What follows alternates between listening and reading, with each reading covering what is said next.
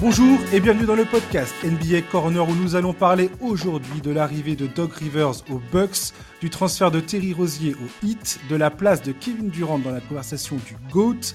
Mais avant de parler de tout ça, j'ai le plaisir et l'honneur de recevoir Yacine Awadi, entraîneur personnel de joueurs qui a notamment travaillé avec Rudy Gobert. Bonjour coach. Comment ça va? Ça va très très bien. Euh, je suis ravi de t'avoir. Tu étais déjà passé dans le podcast il y a un temps, il y a, quelques, il y a quelques temps. Ça fait bientôt, ouais, ça fait quelques, quelques années. Ouais, on pourrait Maintenant. dire ça, ouais. tu as travaillé euh, récemment là avec le, le CSP euh, Limoges. Tu as collaboré avec des joueurs comme Rudy Gobert, William Howard, Mamjate, Nadir Ifi ou, ou encore Nicolas Lang. Euh, tu es également ambassadeur de la marque Puma depuis août dernier.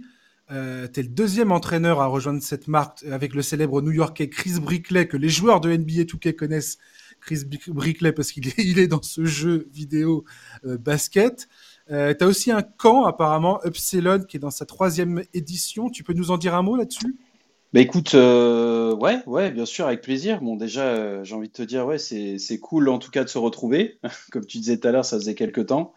Ouais. Et écoute, ouais, écoute, l'actualité, c'est plutôt cool, plutôt cool en ce moment entre entre les différentes en tout cas activités autour de, Puma. Je continue encore à suivre euh, quelques joueurs dans le championnat et puis j'essaye, comme tu disais, de, de, développer Epsilon. Donc Epsilon, comme tu disais, c'est voilà, c'est la troisième édition euh, qui arrivera cet été. C'est un camp, c'est un camp de basket aujourd'hui qui réunit, euh, on va dire, des joueurs professionnels, on va dire ça. Et, et si tu veux, ben j'ai l'impression que d'année en année, on grandit.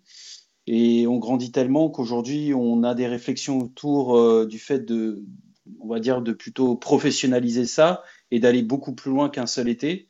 De dire pourquoi aujourd'hui Epsilon, ce serait pas plus qu'un été et plus qu'un camp. Donc on est en plein dans ces réflexions-là, à savoir d'essayer de, comment je pourrais dire, d'essayer de créer une, une structure d'accompagnement des joueurs aujourd'hui. C'est-à-dire l'idée c'est de les accompagner l'été, mais on pourrait peut-être éventuellement aussi les suivre toute l'année et pourquoi pas ne pas leur proposer des différents services tout au long de la saison. Donc aujourd'hui, euh, voilà, on est dans cette réflexion parce que tu penses bien, je suis pas tout seul dans ce projet-là. Mais en tout cas, c'est un projet qui, qui m'habite pas mal et qui, qui, qui, demande en tout cas euh, beaucoup, euh, beaucoup d'énergie dans le quotidien. Voilà ce qu'on va dire. Voilà, voilà. Donc ça se passe plutôt bien. J'espère que ça va bien se passer pour toi. On va commencer, toi et moi, en parlant de Rudy Gobert. Rudy Gobert, je voulais t'en parler parce que tu as travaillé avec lui. Euh, il a été vivement critiqué la, la, saison dernière à son arrivée à Minnesota après un transfert jugé comme un des pires de l'histoire de la NBA. Rien que ça. Euh, Rudy Gobert a retrouvé son meilleur niveau cette saison. Il joue un rôle majeur avec les Wolves. La franchise est actuellement, actuellement dans le top 3 de la conférence Ouest. C'est la meilleure défense de la ligue. Rudy Gobert, c'est pas du genre à trouver des excuses, on le sait très bien. Euh, il a expliqué un petit peu, euh, malgré tout, que euh, il n'a pas pu faire le camp d'entraînement l'an dernier après avoir participé à l'Eurobasket. Il y avait une combinaison, a-t-il a-t-il expliqué, de fatigue et de blessure qui a fait un peu dérailler son début de saison NBA et qui a compliqué les choses. La suite, on la connaît. Il y a eu la, la, la blessure de Carl Anthony Towns qui a freiné mm. le fait que cette équipe bah, prenne corps avant les playoffs. Euh, il a expliqué récemment dans un podcast avec Austin Rivers avoir travaillé d'arrache-pied pour retrouver son meilleur niveau euh, cet été notamment. Coach, je voulais savoir un petit peu euh, quel regard tu portes sur le niveau, de, le niveau de jeu affiché par Rudy cette saison et euh, est-ce que, ce, que cela nous dit sur le joueur qu'il est? Alors, ça fait, tu as dit pas mal de choses, mais écoute, par rapport à ça, l'analyse que j'ai de Rudy, elle est elle est relativement simple. Déjà, pour commencer, c'est que je trouve que Rudy, euh, cette saison, il fait, euh, en fait, il fait ce qu'il a toujours réussi à faire. Il fait euh, ce que le pourquoi aujourd'hui il est, le pourquoi il a signé un contrat max quand il était à Utah, le pourquoi il est All-Star, le pourquoi il est Deep Boy. Pour moi, pour moi, Rudy, c'est cette année, il a simplement, et, ça, ça peut s'expliquer de différentes façons, mais pour moi, il y a trois raisons en tout cas quel Rudy cette année fait plutôt une bonne saison.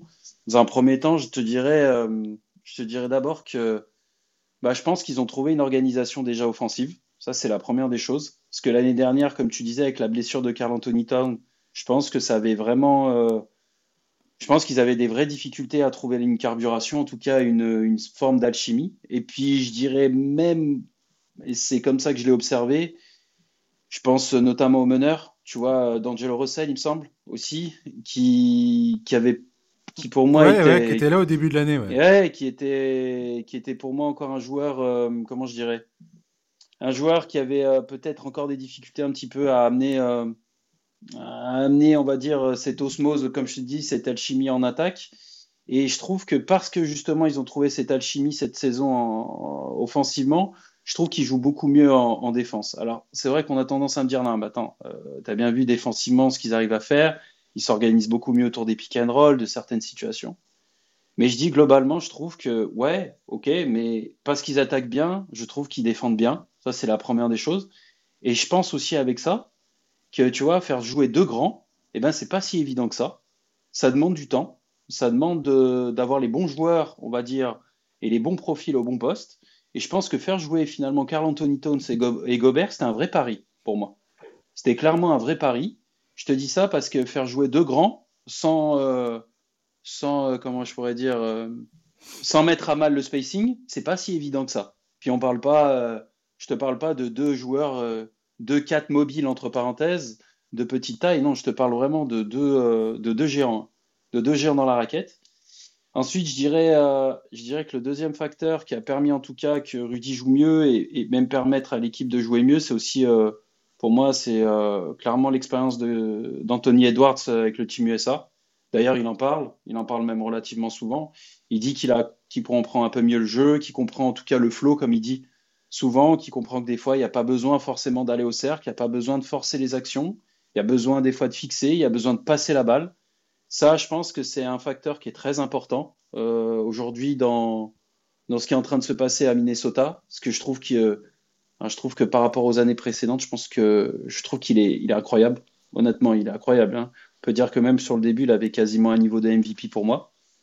Et je te dirais avec ça, et je pense que ça va paraître un peu évident pour la plupart des gens. Je pense que l'arrivée de Conley, euh, bah, je pense que ça a complètement, ça a totalement changé l'équipe.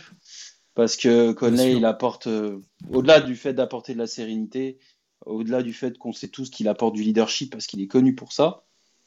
Mais je pense qu'il arrive, il est capable de clairement jouer juste, il est capable d'amener son ballon. Euh, en tout cas, il n'est pas, comment je pourrais dire, il n'est pas, il est pas capricieux dans le jeu il n'est pas dans une logique euh, de scoring parce qu'il y a déjà, à mon avis, il y a déjà ce qu'il faut dans cette équipe, en tout cas pour, euh, pour amener, en tout cas euh, pour amener des points. Et, je trouve surtout avec ça que le coach, ouais, que je trouve que le coach, il a trouvé, il a trouvé bonnes, la bonne manière de jouer.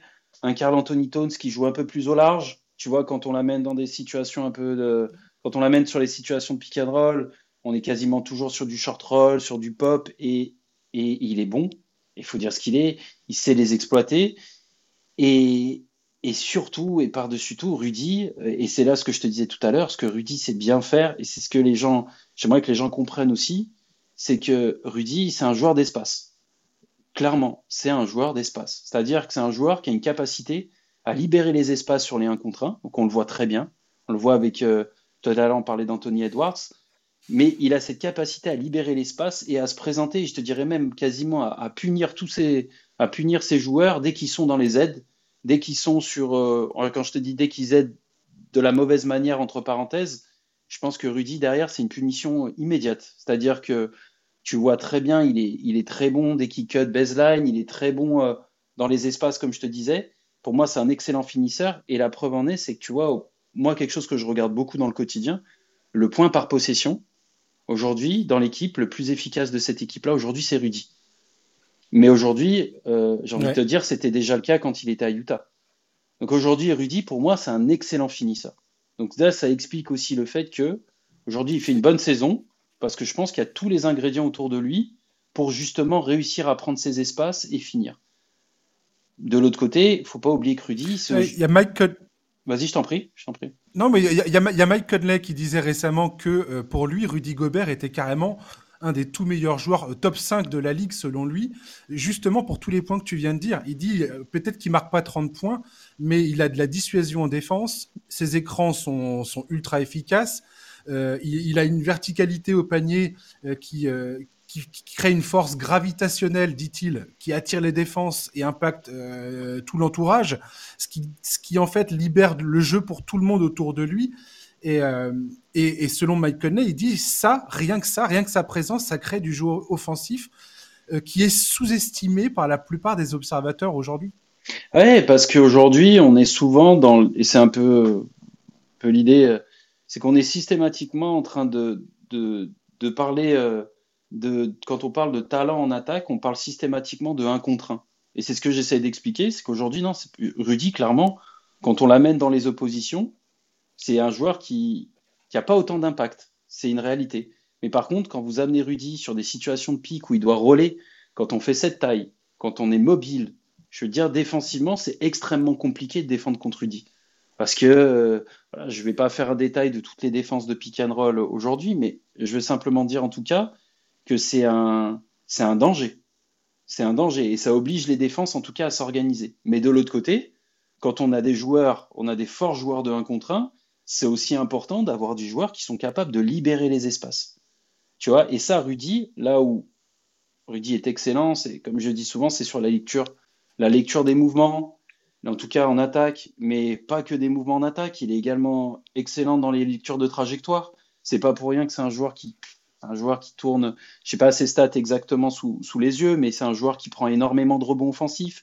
Et, et à défaut de les prendre, c'est aussi un joueur qui tips beaucoup la balle et on le voit dans les matchs on voit, il y a toujours une main qui traîne, il y a toujours une balle, euh, il y a toujours une claquette, il y a toujours quelque chose. Il est toujours là, en tout cas. Il est toujours là et toujours présent pour mmh. donner des deuxièmes chances à son équipe. Et comme je te disais, c'est à partir du moment que tu es entouré de, à partir du moment pour moi que tu as autant de talent autour de toi, eh ben, je suis désolé, mais dans une équipe, il faut aussi avoir des joueurs qui, sont pas, qui ne soient pas capricieux avec la balle. Et Rudy fait partie de ces joueurs-là. Et là-dessus, pour moi, c'est du, on va dire ça comme ça, mais Rudy, pour moi, là-dessus, c'est du 5 étoiles c'est du 5 étoiles. Quand on regarde, quand on regarde ses qualités, ouais. c'est indéniable. Comment tu expliques J'aimerais, j'aimerais vraiment avoir ton opinion sur l'image de Rudy Gobert auprès des fans, et notamment des fans français, où on devrait tous être là à encourager ce, ce, joueur qui est notre pivot, euh, le pivot de notre équipe nationale. Et, euh, et quelque part, il y a beaucoup de gens qui n'arrêtent pas de lui tomber dessus en permanence, de critiquer son jeu c'est comment tu expliques ça, toi? C'est une, incompréhension de, sa valeur? Qu'est-ce qu'il y a derrière ça, selon toi? Ouais, je pense qu'il y a plein. Aux États-Unis aussi, d'ailleurs, ils sont beaucoup à, le, critiquer. Mais après, alors, je vais, je vais peut-être commencer par ce que tu viens de dire. Je dirais aussi en même temps que tu vois, euh, quand on parle des deep d'une manière générale, hein, c'est pas, ça n'est pas, ça ne touche pas que Rudy. Hein. Parce qu'on est quand même dans une ligue, euh, on est quand même actuellement dans une ligue où on parle, euh, une ligue d'attaquants, une ligue où on parle beaucoup de, points, une ligue où on voit des fois des scores à 140, 130 points. J'ai envie de te dire, euh, j'ai envie de te dire, les Deep ils attirent, ils attirent pas vraiment les, spotlights hein, dans cette ligue. Ça, c'est la première des choses. J'ai envie de te dire, si, si, si, on en parle le jour des awards, mais, mais je dirais en plus avec ça, la défense, c'est quelque chose d'hyper subjectif il faut dire ce qu'il est. C'est quelque chose de totalement subjectif pour le grand public. Aujourd'hui, quand tu dis à quelqu'un, je sais pas, monsieur tout le mmh. monde, tu lui dis, tiens, Rudy Gobert, c'est, c'est l'un des meilleurs défenseurs euh, de la NBA, voire le meilleur défenseur de la, de la NBA, et c'est arrivé à trois reprises, il va te dire, euh, ok, parce qu'il est grand, ok, parce qu'il contre, ok, parce que, voilà, on va, tu vas entendre un certain nombre de choses, tu vas voir même des joueurs qui vont s'exprimer sur le fait de dire, bah, Rudy Gobert, c'est pas le joueur, euh, c'est pas le meilleur défenseur sur les 1 contre 1. Par exemple, c'est quelque chose que tu as déjà, je pense qu'on a déjà vu, qu'on a déjà lu dans la presse. Mais en fait, voilà, c'est toujours la même chose. On revient toujours sur le même débat, c'est que la défense, c'est quelque chose de totalement subjectif. Est-ce qu'un bon défenseur est quelqu'un qui prend 15 rebonds par, euh, match? Est-ce qu'aujourd'hui, un bon défenseur, c'est quelqu'un qui met 5-6 contre Ou est-ce qu'un bon défenseur, c'est quelqu'un qui impacte profondément euh, la défense de son équipe? Et notamment quand tu parlais de, dissuasion, euh, on peut dire que c'est, c'est moins qu'on puisse dire avec Rudy, tu vois c'est pour ça que je te dis déjà, dans un premier temps, pour le grand public, quand on parle de défense, c'est totalement subjectif parce que tout le monde y va un petit peu de sa vision. Ensuite, la deuxième chose pour moi, c'est que c'est que je pense qu'on devrait, euh, je pense qu'on parle pas assez. Alors, il y a beaucoup de podcasts qui existent, le tien et d'autres, bien évidemment, mais je pense qu'on parle pas assez de, de, on parle pas assez aux fans, on parle pas assez au public euh, du jeu proprement. C'est-à-dire du jeu, de la manière dont il est constitué, de la manière dont il est, il est, tu vois, les, donc il est construit, c'est-à-dire je te parle des aspects tactiques, des aspects techniques, ce qui fait qu'aujourd'hui j'ai l'impression que, voilà, quand on va parler de Rudy, on va parler quoi? On va parler, euh, on va parler en surface. Tu vois ce que je veux dire? On voit pas tout ce qu'il fait derrière. Mmh, Comme je te l'ai dit tout à l'heure, on voit pas que c'est un des meilleurs finisseurs de la NBA. Et tu auras beau l'expliquer, et tu auras beau l'expliquer, et tu as beau l'expliquer par des datas, mais c'est des choses dont on ne parle pas aujourd'hui. On va plutôt parler de son actualité extraterrain. Alors ça, on adore en parler, mais j'ai envie de te dire, de l'actualité extraterrain, on en voit de partout. Il y en a tous les jours. Tu vois, c'est pas juste Rudy Gobert. C'est quelque chose qu'on voit dans toutes les équipes euh, et pour beaucoup de joueurs. Et, mais on va pas parler foncièrement de ce qu'il apporte réellement à une équipe. Et c'est un petit peu ça qui me, je te dirais en France ou je te dirais globalement, c'est qu'on oublie de parler de ça. On oublie de parler à un moment donné de, de ce qu'apporte réellement Rudy. Et je pense qu'on manque d'éduquer un peu plus encore notre, ouais, je dirais notre public, nos fans, tu vois, finalement. Je pense qu'on les éduque pas assez encore là-dessus, sur ce, sur, euh, sur ces aspects-là. On est vraiment dans une, des fois, j'ai cette sensation en tout cas, j'ai l'impression que des fois on consomme le basket uniquement euh, via des highlights. Tu vois, c'est light, ça, ça porte son nom, c'est léger, c'est c'est on va pas en profondeur dans les sujets et je pense que si on y un peu plus, je pense qu'on comprendrait un peu mieux aujourd'hui ce que Rudy arrive à faire dans une équipe. C'est ce que je pense en tout cas. Ouais, on, est de plus en plus dans cette culture du highlight. Euh, j'en ai bien peur. Euh, moi, je sais que je fais ce podcast parce que j'ai envie de partager ma passion et j'essaye d'expliquer certaines choses euh, sans, sans rentrer dans les, dans, dans les analytics profondes parce que je pense pas que ce soit quelque chose euh, qui attire tant que ça le, le, le, monde, enfin le monde. J'imagine. Et puis il faudrait parler de, de, de, tout ça pendant beaucoup, beaucoup, pendant beaucoup plus longtemps. Maintenant, effectivement, on essaie toujours de mettre l'accent sur, euh, enfin, de mettre l'accent sur d'attirer le regard. C'est ça que je, c'est comme ça que je, je conçois mon podcast, d'attirer le regard sur des détails. Après, les gens s'y intéressent ou s'y intéressent pas mais euh, on, est de plus en plus dans la culture du highlight et les réseaux sociaux n'améliorent pas ça. J'ai pas envie de faire mon gros boomer, mais c'est un peu c'est un peu vrai. Aujourd'hui, c'est euh, voilà des, des, pastilles de 2 deux, minutes, 5 minutes grand max et, et basta quoi. Et c'est pas c'est pas évident euh, de de proposer des analyses. Mais au-delà du temps, tu vois, au-delà du temps qu'on peut justement et peut-être je pense, enfin, en tout cas, j'espère avoir été le plus clair possible pour tout le monde, mais tu vois, au-delà du temps que tu vas donner, ce qui va vraiment compter le plus, c'est le contenu, c'est ce que tu vas dire. Et au final, à un moment donné, euh, hmm. le, problème qu'on a aujourd'hui, c'est que quand on interviewe certains joueurs, on leur demande pas réellement, euh, et ça, je le dis, euh, je le dis pas que pour, comment dire ça, pour faire un petit peu avoir l'esprit de contradiction par rapport à ce qui se fait et ce qui se dit aujourd'hui, pas du tout, hein, parce que on a aussi, moi, je, suis très heureux, j'ai aussi cette chance d'être pouvoir être interrogé notamment sur des sujets de ce type-là, mais c'est juste de dire, attends, euh, on va aller peut-être un peu plus loin et on va essayer de comprendre aujourd'hui ce que fait, d'essayer vraiment de comprendre les performances de Rudy Gobert aujourd'hui sur un terrain de basket. Et aujourd'hui, je pense qu'on le, pense qu'en tout cas, on n'en parle pas assez, et c'est une réalité. Aujourd'hui, il faut, aujourd'hui, il faut quand même se poser des questions. Aujourd'hui, on a, on est peut-être la communauté de joueurs français la plus représentée aujourd'hui en NBA, la, je veux dire la communauté européenne la plus représentée pardon, en, NBA. Mais par contre, euh, par contre, on a aujourd'hui 4, 5, 5 joueurs, je pense, 5 joueurs aujourd'hui qui ont réellement un rôle dans leurs équipes. Et ça, c'est une réalité. Et je veux dire, parmi les 5, il y a Rudy Gobert qui aujourd'hui a quasiment, c'est même pas quasiment, il a un niveau de All-Star actuellement. C'est peut-être pas encore sa meilleure saison, statistiquement parlant, parce que je crois que sa meilleure saison était je ne vais pas dire de bêtises, je crois que c'était 20, euh, c'était peut-être sa dernière saison à Utah notamment. Mais par contre, il a clairement sur l'impact aujourd'hui, ouais, il a un niveau d'All-Star parce que, je dis un niveau d'All-Star parce qu'il gagne, déjà pour commencer, parce que son équipe gagne, son équipe, elle enchaîne les victoires. Et aujourd'hui, en plus, c'est plutôt une équipe qui est sympa aujourd'hui à regarder, Minnesota. C'est pas une équipe, euh, tu vois, je vois pas de l'isolation pendant, je vois pas de l'isolation euh, euh, pendant, voilà, pendant 48 minutes. Non, je vois je vois des joueurs qui soient, enfin, je vois des joueurs capables de, scorer, bien évidemment, sur des 1 contre 1, mais je vois aussi des fixations, je vois une balle qui va à droite, qui va à gauche, je vois, je vois de la transition, je vois beaucoup de choses dans le jeu de Minnesota et, je pense qu'on n'en parle pas assez. Après, c'est vrai que, après, c'est vrai que la défense, comme tu disais, euh, la défense, c'est une des meilleures défenses de la ligue, mais encore une fois de plus, avec Rudy, bien évidemment, au milieu de tout ça, Mais Rudy, il aura toujours, il aura toujours cet impact pour moi en défense. Et je pense que d'abord, aujourd'hui, Minnesota, Minnesota, en tout cas, défend bien parce qu'elle attaque bien aussi. Ça, pour moi, c'est une certitude. Ouais, c'est pas parce que tu as, des très bons défenseurs dans ton équipe que tu es une des meilleures défenses de la NBA. Il y a qu'à voir les Bucks qui viennent de virer leur, leur, coach. Et on en parlera tout à l'heure dans une deuxième partie euh, avec euh, Charlie. Euh, mais les Bucks ont viré leur coach alors qu'ils ont Giannis, ils ont Brooke Lopez qui était candidat pour, pour le DPOI l'an dernier. Enfin, ils ont. Voilà. Je voulais avoir ton opinion également, Yacine, sur Victor Mbanyama euh, qu'est-ce que tu vois de son début de saison aux Spurs? Qu'est-ce que tu peux m'en dire? Et est-ce que tu trouves que les Spurs ont, gâché un peu la fête en ne l'entourant pas comme il se fallait euh, de joueurs euh, talentueux, on va dire, pour sa première saison NBA Est-ce que tu trouves qu'il y a que c'est dommage pour lui? Non, j'irai pas. Non, j'irai pas jusqu'à là. J'irai pas dire jusqu'à c'est dommage. J'irai plutôt te dire qu'aujourd'hui, bien évidemment, il y avait un niveau d'attente qui était tellement élevé en même temps. Ça, c'est quelque chose, je me souviens encore, encore euh, quelques temps après sa draft.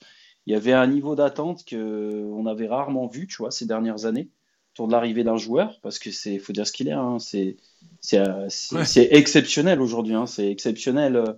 Bah, pour moi, en tout cas, actuellement, c'est exceptionnel ce qu'il fait sur le terrain. Je pense qu'il est clairement au-dessus des attentes. Pour moi, en tout cas, il, il est satisfait en tout cas totalement mes attentes et je pense les attentes de tous.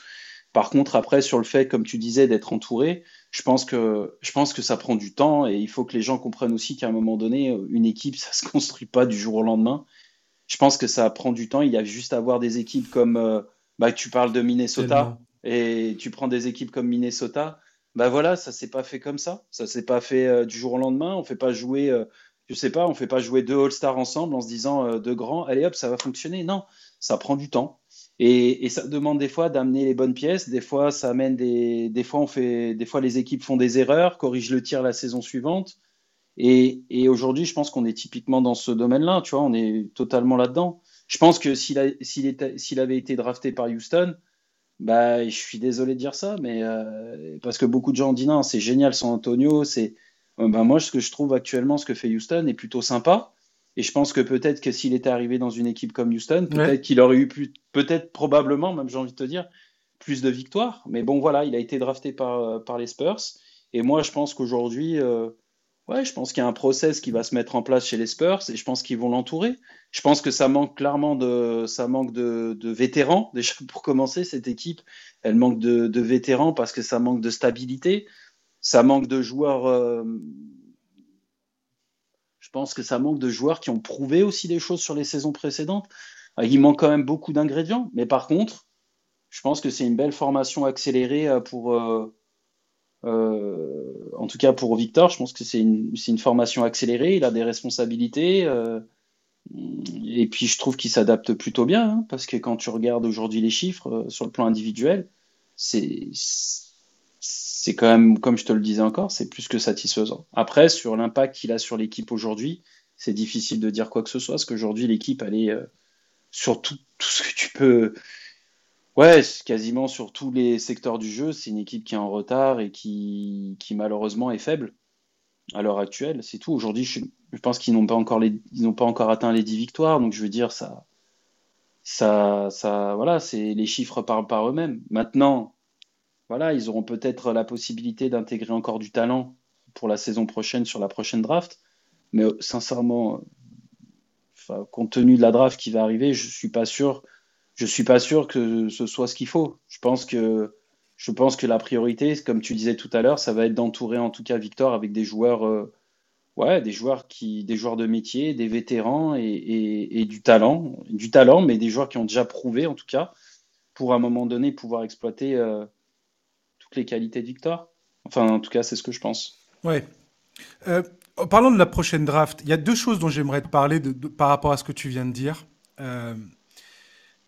Coach Popovich, Greg Popovich, le coach des Spurs, a récemment expliqué que euh, plus que jamais auparavant, cette saison, justement, il devait apprendre à ses joueurs, qui sont pour la plupart des jeunes. joueurs, mmh ont très peu d'expérience et donc il devait leur, euh, leur expliquer comme peu, peu, comme jamais dans sa carrière bientôt, il devait leur expliquer les, les, bases du basket, les fondamentaux du basket, comment se déplacer sur un terrain, comment lire le jeu, comment euh, poser ses appuis, comment lire un écran, comment se et en fait des bases, des bases de, de, de formation basket qui avant euh, tu avais des joueurs qui faisaient peut-être plus leur cursus universitaire et donc qui arrivaient beaucoup plus formés, entre guillemets, euh, aux, exigences du, basket. Parce que, pareil, je trouve qu'on oublie souvent que le basket, c'est quelque chose d'exigeant, de très exigeant. Il y a, mm. une, une, géométrie du terrain qu'il faut comprendre. Et si tu la comprends pas, tu as beau avoir tout le talent du monde entre les mains, t'en feras jamais rien parce que tu comprends pas ce qui se passe et tu comprends pas ce que tu dois faire. Bref. Et, euh, et oh, ça, c'est un premier point dont j'aimerais que tu, tu, me parles, et notamment de cette différence de formation qu'il peut y avoir aujourd'hui, que, en tout cas, moi, j'ai l'impression que, qui se ressent de plus en plus entre les, les Européens, les jeunes joueurs européens qui arrivent avec des formations. Tu vois, l'autre fois, Franz Wagner était invité du, du podcast de JJ Reddick, et il expliquait comment il s'est tapé des entraînements où, ben, pendant des heures, il bouge mais il dribble pas la balle, il mm. bouge sans ballon, il fait des exercices qui sont complètement rébarbatifs, que beaucoup de jeunes aujourd'hui n'ont pas du tout envie de faire, mais il explique qu'aujourd'hui, il récolte les fruits de ce travail de fond sur euh, qu'est-ce que tu dois faire, quel est ton rôle, qu'est-ce qu'on qu'est-ce cherche à faire sur un terrain de basket. Et l'autre chose dont j'aimerais te parler ensuite, c'est la draft qui vient où, euh, où on, a, on a bientôt trois joueurs français qui, qui, vont qui sont dans le top 6 euh, dans, les, dans les mock drafts, dans la mock draft d'ESPN. On a, on, a, on a trois joueurs dans le top 10. On a euh, Alexandre Sarr et Zachary Rizaché qui sont top 1, top 2, ce qui est complètement fou. Et tu as Tijan Salon qui, qui va peut-être les rejoindre dans le top 10 de cette draft. Voilà, je voulais que tu t'exprimes un petit peu là-dessus. Euh, bah écoute, déjà, c'est, c'est, t'as raison, c'est une réalité. Puis j'ai envie de te dire, euh, ouais, c'est, une réalité que j'ai eu aussi dans mon quotidien en étant, en étant dans une équipe, euh, dans une équipe professionnelle. Euh, c'est vrai qu'aujourd'hui, c'est ce qu'on, c'est ce que moi aussi je vois. Je vois des joueurs aussi qui ont, j'irai pas jusqu'à dire moins de fondamentaux. Je pense pas que ce soit toujours le cas, mais en tout cas, en tout cas sur le plan individuel, mais beaucoup moins de fondamentaux peut-être collectifs. C'était une réalité. Et si je prends, mm. et si je veux aborder le sujet d'une manière très très globale, je te dirais qu'aujourd'hui il y a une dimension entertainment euh, qui a qui, qui, a pris une, une, dimension, tu vois, une, une je sais pas comment expliquer une. Euh, aujourd'hui, on parle tellement de, on parle de talent certes, mais aujourd'hui on parle tellement de, de, de talent individuel on met en avant le talent individuel. Aujourd'hui, il n'y a jamais eu autant, il y a jamais eu autant de comptes, euh, j'allais te dire, de comptes euh, de réseaux sociaux, comptes Instagram, TikTok, qui parlent aujourd'hui des performances individuelles des joueurs, mais pas que des pros, qui parlent également des performances individuelles des joueurs, euh, de jeunes joueurs. Des fois, il y a des joueurs qu'on ne connaît pas encore, qui sont au lycée, mais je te, ou, de joueurs qui sont, qui sont peut-être en U18, de joueurs qui sont en U15 aujourd'hui sur nos, nos Instagram et sur lequel on va les, tu vois, caméra emportée. Quand je te dis emportée, c'est-à-dire qu'on va les suivre, on les voit, on va les voir en train de scorer. bien, Tu vois très bien tout ça. Et aujourd'hui, on est clairement dans cette culture-là. Vraiment, on est dans la culture de la performance individuelle. Et, et ça, tu vois, c'est quelque chose qui existait beaucoup moins avant. Beaucoup moins avant. Et il faut pas croire. Parce que quand, on, quand j'entends, euh, quand, euh, quand on me dit, ouais, c'est peut-être propre aux États-Unis, ou c'est qu'aux États-Unis, c'est quelque chose qui existait déjà depuis longtemps. Et c'est vrai que les académies, les AAU notamment, euh, j'ai envie de te dire, euh, n'ont pas arrangé les choses parce que dans ces, euh, on va dire, dans ces équipes-là, on ne parle que de ça. On ne parle bien évidemment que la production. On parle de produire, produire, produire. On parle de, faire des statistiques. On parle de, voilà, de, de marquer des points pour être remarqué. Mais aujourd'hui, faut, faut, aujourd'hui, il ne faut pas écarter le fait que c'est des choses qu'on commence à voir aussi en Europe. On commence à voir ça aussi sur les centres de, centres de formation. On commence à voir des joueurs qui, mmh. qui des joueurs aujourd'hui, des, des envie de te dire, euh, des joueurs aussi qui sont dans la cette mentalité également. Pourquoi? Bah, Peut-être parce que demain, ils vont avoir une chance d'être vus sur un, un, compte Instagram qui fait, euh, je sais pas moi, qui fait 10, 20, 30, 40 000, 50 000 le followers. Et ça, c'est un petit peu la réalité, c'est la réalité, la réalité de maintenant, et c'est quelque chose qui n'existait pas il y a quelques années. Ça, c'est la première des choses. Tu vois, aujourd'hui, on est vraiment dans cette culture de la performance individuelle. Maintenant, euh, tu me parlais un petit peu de cette formation américaine, Europe. Je vais te dire, elle réside sur une seule chose, pour moi en tout cas, qui, est importante de souligner, c'est dire qu'aujourd'hui, un joueur, un joueur en tout cas européen, euh, quand, on lui reconnaît une potentialité, et tout en sachant que, pour te faire un petit peu le lien, la NBA par exemple est une, une ligue de potentiel aujourd'hui. Si on parle surtout de ça, aujourd'hui on drafte plus un joueur pour sa production, on draft un joueur pour sa potentialité. Aujourd'hui, c'est pas la première fois qu'on voit des joueurs être draftés qui ont peut-être fait 5-6 points de moyenne la, saison précédente. Donc aujourd'hui, les scouts ont tous la même, euh, en tout cas, ont tous le même discours là-dessus, c'est qu'ils sont là pour drafter de la potentialité. Mais il y a une petite réalité aussi en Europe, c'est qu'aujourd'hui, on passe professionnel plus tôt.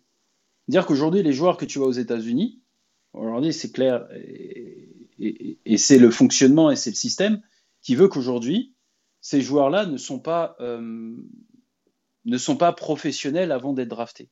Et aujourd'hui, nos joueurs, quand ils sont nos joueurs quand ils sont draftés, ils ont, euh, en tout cas, ils ont la chance de connaître l'exigence. On va dire ça comme ça, en tout cas, l'exigence et euh, le fonctionnement d'une équipe professionnelle, avec tout ce que ça englobe.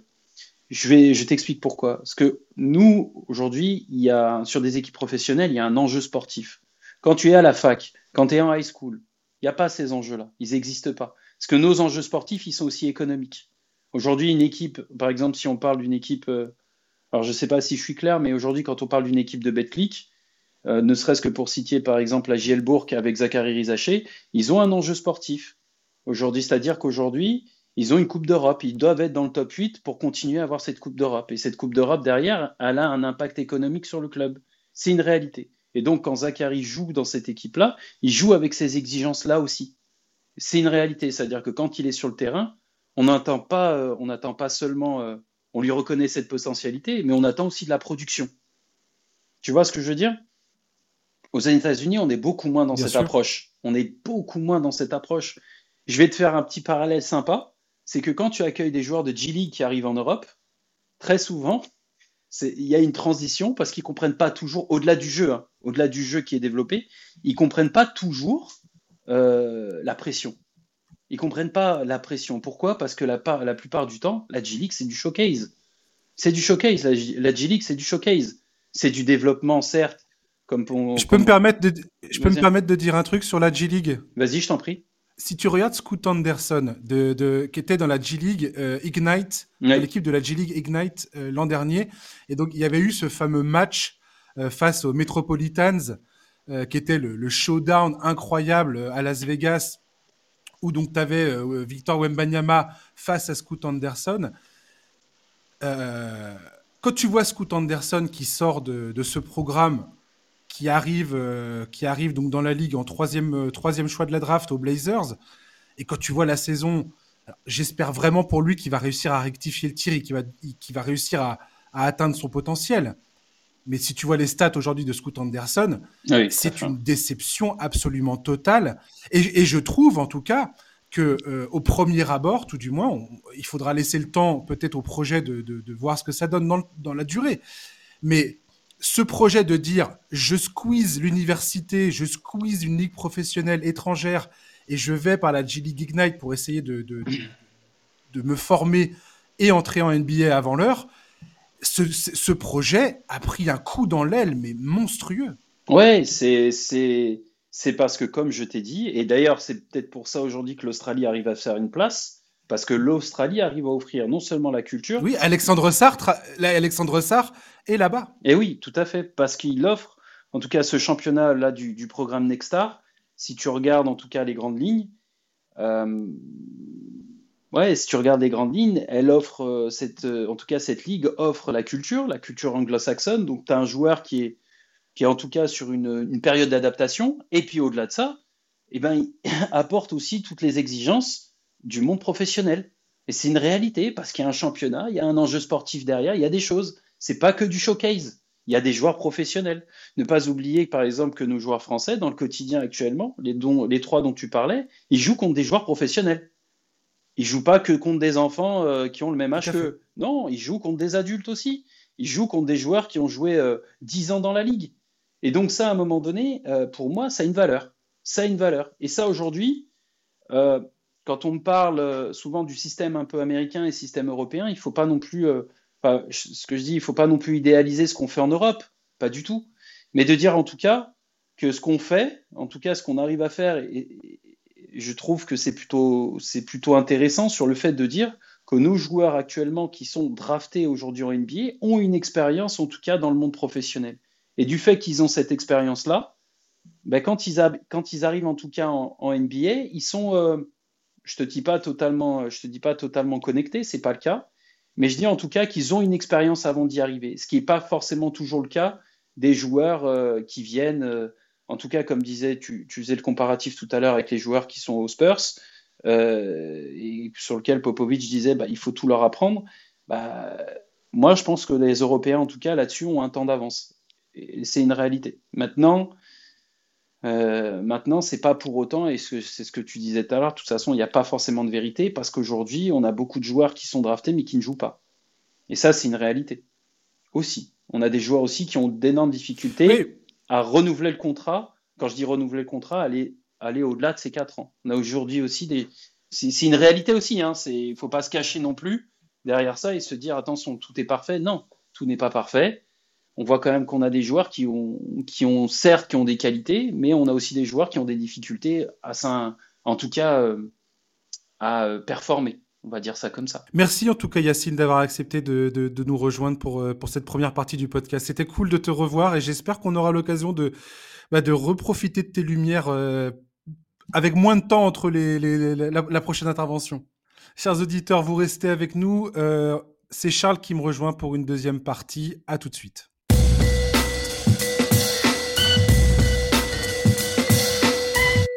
La deuxième partie du podcast NBA Corner avec, comme promis, Charlie qui me rejoint. Salut Charlie. Salut Josh, salut à tous.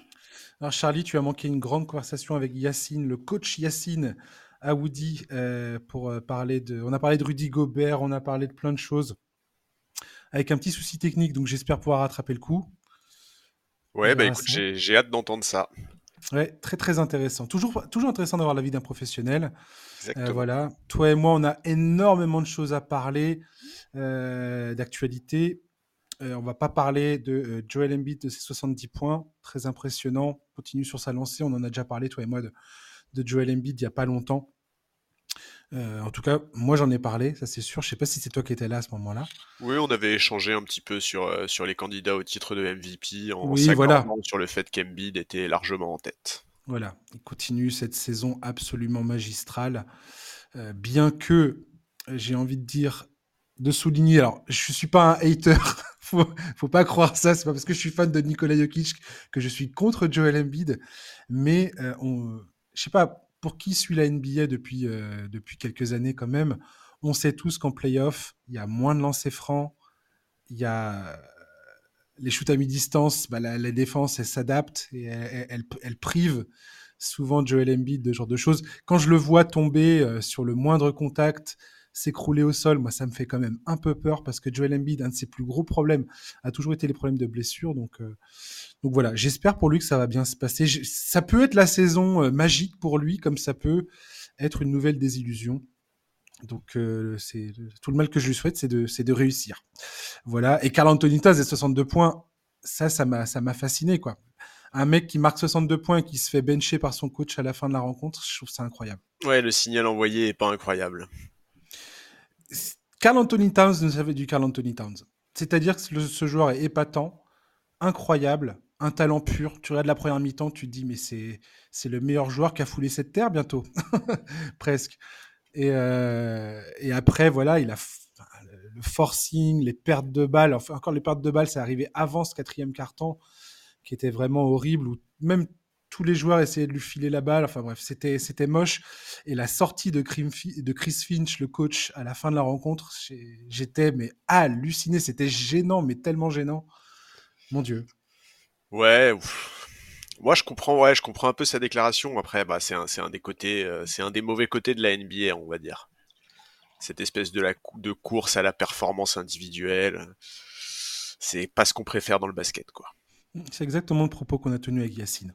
Je voulais parler vite fait, on avait dit qu'on en parlerait parce que c'est l'actualité. On va passer rapidement là-dessus parce que très franchement, le NBA All-Star Game, c'est pas, pas ma tasse de thé, vous le savez maintenant, mais il y a eu les titulaires qui ont été annoncés. Voilà, LeBron rentre dans l'histoire avec 20 sélections All-Star Game, il dépasse les 19 sélections de Karim Abdul-Jabbar. Voilà, euh, l'Ouest, ça sera LeBron James, Nikola Jokic, Kevin Durant, Luka Doncic et euh, Alexander extrêmement bon 5. Euh, J'adore ce 5 majeur. À l'Est, ça a Giannis Antetokounmpo, Jason Tatum, Joel Embiid, Tyrese Liberton et Damian Lillard. Euh, voilà, un mot sur cette sélection All-Star sur les titulaires, Charlie? Moi, non, content d'avoir Liberton titulaire à domicile, content d'avoir Shai qui est titulaire également. Pour moi, il n'y a pas de grande surprise. Je sais que certains s'étonnent de l'absence de Curry, enfin pas s'étonnent, mais la note, parce qu'effectivement c'est une rareté. D'autres estiment que Lillard mérite pas forcément d'être titulaire. Bon, c'est des débats. Euh, c'est des débats de, période creuse en NBA, dirons-nous. quoi. C'est pas, pas ce qui est plus intéressant, je trouve. Mais, euh, euh, j'attends de voir. J'espère une belle perf d'Aliberton. Ouais. Pas mal de fans français se sont un peu, enfin, été attristés de voir que en France, on n'a pas forcément voté pour pour les joueurs français pour très peu pour Wembanyama, euh, quasiment pas pour Rudy Gobert. Voilà. Est-ce que tu comprends, toi, cette, euh, cette indignation ou pas de, d'une partie des fans En fait, en France, on a voté pour le, pour le top 5, le, top 5 des, des, votes des fans. C'est euh, Giannis Antetokounmpo en 1, Joel Embiid, Jason Tatum, Victor Wembanyama et Luka Doncic. Écoute, je suis non, ça me choque pas, ça m'étonne pas. Moi, je, moi, j'ai voté également, et c'est vrai que j'ai, j'ai a priori pas voté avec euh, une préférence pour les joueurs français. Euh, j'ai plutôt voté sur euh, ce que j'estimais être mérité. Donc, donc non, ça me ça me choque pas. Je comprends que certains puissent être déçus, mais mais bon, c'est Enfin, encore une fois, c'est le All-Star Game, quoi. Il faut pas non plus y accorder une importance trop, trop importante. Ouais, ouais. C'est les joueurs qui, qui, qui sont qui s'en émeuvent parce qu'ils bah, ont des contrats et souvent des contrats. Je crois que c'est Kevin Durant, par exemple, qui a un bonus de 1,2 ou 1,3 millions de dollars pour sa sélection All-Star Game, donc c'est pas rien. Mais ouais, j'espère que Rudy Gobert va être All-Star Game. Pour moi, il est clairement All-Star cette saison. Oui. Il est favori, euh, voire archi favori pour le titre de défenseur de l'année. Je, je, voilà. S'il n'est pas sélectionné dans l'All-Star Game, pour moi, ça sera un scandale. Sinon, bon, je, ça, moi, ça m'émeut pas trop. Je, je vous avoue que j'ai pas, je sais pas, ça m'a pas surpris au-delà de ça, quoi. Ouais, ouais, non, pareil. Et puis de toute façon, euh, enfin, je, je sais pas, ouais, euh, Gobert, c'est pas un joueur qui a une cote de popularité oui, voilà, absolument immense. Bon, il fallait pas non plus s'attendre à ce qu'il se retrouve euh, catapulté dans le 5 ou je sais pas quoi. Enfin, bon, voilà, j'espère qu'il y sera, il devrait y être, ce serait logique qu'il y soit, et comme tu l'as dit, ce serait assez scandaleux qu'il n'y soit pas. Mais on, va, on va attendre d'avoir les effectifs complets pour en discuter. Yes. Allez, on va parler euh, de nos sujets principaux. On va parler des Bucks, on va parler de Terry Rosier à Hit et on va parler de Kevin Durant qui ne comprend pas pourquoi il n'est pas dans la conversation pour le GOAT, le greatest of all time, le meilleur joueur de tous les temps. Donc on va essayer de répondre à cette question. Voilà, on va commencer par les Bucks, deuxième de la conférence Est, une des meilleures attaques de la ligue. En difficulté défensivement ces derniers temps, certes, ils ont un duo supposément inarrêtable qui est en voie de construction. Pourquoi virer Adrian Griffin, qui était assistant coach chez les Raptors la saison passée? Donc c'est sa première expérience en tant que head coach, ce qui est pas pas facile. On a bien vu à Boston avec Joe Mazzulla. Euh, c'est pas pas évident, surtout quand tu arrives dans une équipe qui a des prétentions euh, immédiatement euh, au titre. Enfin voilà, tu joues le titre, c'est la pression elle est immédiate sur la tête du coach. On en avait parlé toi et moi quand il avait été euh, quand il avait été nommé. Voilà, manifestement, c'est pas un problème de résultat parce qu'il a il a plutôt des, bons résultats malgré tout. Euh, c'est manifestement un problème relationnel qui a, qui qui été, euh, qui a la source de son, départ. J'ai l'impression. Il y a plein de, choses hein, qu'on a vues. Euh, on en a parlé, toi et moi, notamment du le départ de Terry avant même que la saison ne commence. Ça avait été un premier indice comme quoi l'ambiance n'était peut-être pas forcément euh, au beau fixe euh, dans, le, dans, le vestiaire des, dans le vestiaire des Bucks. Euh, le système défensif est ce qui a attiré le plus des critiques parce que ils sont très loin des standards de son prédécesseur. Budenholzer a mené cette équipe dans, le, dans les tops défensifs. Il avait aussi un autre personnel. Il y avait Drew Holiday, il y avait Grayson Allen qui sont plus là aujourd'hui. Euh, l'accent était mis sur la protection du cercle, avec notamment Brooke Lopez en drop quasi permanent. C'était c'était la marque de fabrique des Bucks. Euh, Adrian Griffin a essayé un peu de mettre sa marque dans, dans l'histoire. Il a commencé à essayer de demander à ses joueurs, notamment à Giannis Antetokounmpo, Portis, Lopez, de faire des trappes, de faire des blitz en défense. Ils ont dit ah ouais mais attends euh, Lopez ça va pas du tout, il fait pas ça, c'est pas dans son, il est, il est pas confortable pour le faire. Il a fait machine arrière là-dessus. Euh, voilà, alors que lui, son but, c'était essayer de générer des pertes de balles, ce qui n'était pas forcément, euh, ce qui n'était pas forcément le cas. Euh, les Bucks encaissent des points dans la raquette, ce qui n'était pas dans leur habitude. Clairement, l'absence de Drew Holiday à la pointe de la défense sur le périmètre est un problème. On peut pas dire que Griffin s'est pas, adapté, clairement ça change d'avoir Malik Bisley et Damien Lillard à la place de Grayson Allen et Drew Holiday. Clairement, il y a plein d'autres problèmes qu'on pourrait souligner en parlant d'Adrian Griffin. On va peut-être en parler. Cependant, euh, Charlie, on va commencer sur Adrian Griffin. Est-ce que tu comprends ce départ d'Adrian Griffin? En tout cas, je suis pas surpris. En tout cas, euh, dès le début de saison, on avait bien compris qu'il était euh, sur un siège qui n'était pas ultra sécurisé et qu'à moins qu'il trouve très rapidement une alchimie dans cette équipe et qu'il produise un jeu très convaincant, le coup, près pouvait tomber. Alors oui, effectivement, en termes de bilan, on peut trouver ça un peu injuste. Au moment où c'est annoncé, tu l'as dit, les Bucks sont deuxième avec un, un, un bon bilan, mais n'empêche que en fait, on n'a jamais été euh, ni nous, en fait, nous, on n'a jamais été pleinement convaincus par le jeu produit par cette équipe, mais on a aussi très vite senti que le groupe de joueurs n'était pas convaincu par le projet du coach. On n'a jamais eu l'impression que dans cette équipe, il y avait des certitudes solides sur lesquelles s'appuyer. Il y a eu des déclarations de Giannis qui sont terribles pour un coach quand, quand il dit on a besoin d'avoir un plan clair défensivement alors que la saison a commencé depuis euh, des semaines. Ah, c'est un peu terrible. Oui, il a, eu, il a eu plein de, de, déclarations qui étaient, euh, qui étaient quand même problématiques. Euh, ouais, tout à fait. et il a eu des attitudes qui étaient problématiques. Je pense à ce match à, à, Boston où clairement il décide de revenir dans le match alors que Griffin a demandé à ce qu'il sorte. Et tu vois bien qu'il y avait une, une, confrontation directe entre le coach et le, et le franchise player. Ouais, ouais, ouais. Et donc, donc voilà, tu, l'as dit déjà, la saison, elle commence avec le départ de, de Terry Stotts. Euh, à l'époque, on, s'imaginait qu'il serait rapidement remplacé, que le staff allait continuer à bouger, sauf que bah, finalement, il me semble bien que Terry Stotts n'a pas vraiment été remplacé. Moi, il y a quand même une chose que j'ai envie de dire à propos d'Adrian Griffin, parce qu'il y a quand même, on a beaucoup lu de critiques, etc. Mmh à la base, quand il signe à Milwaukee, Lillard n'est pas là. Le, le groupe, il sort d'une élimination qui est difficile, qui est vraiment très décevante. Il y avait, il y a des gros doutes sur l'effectif.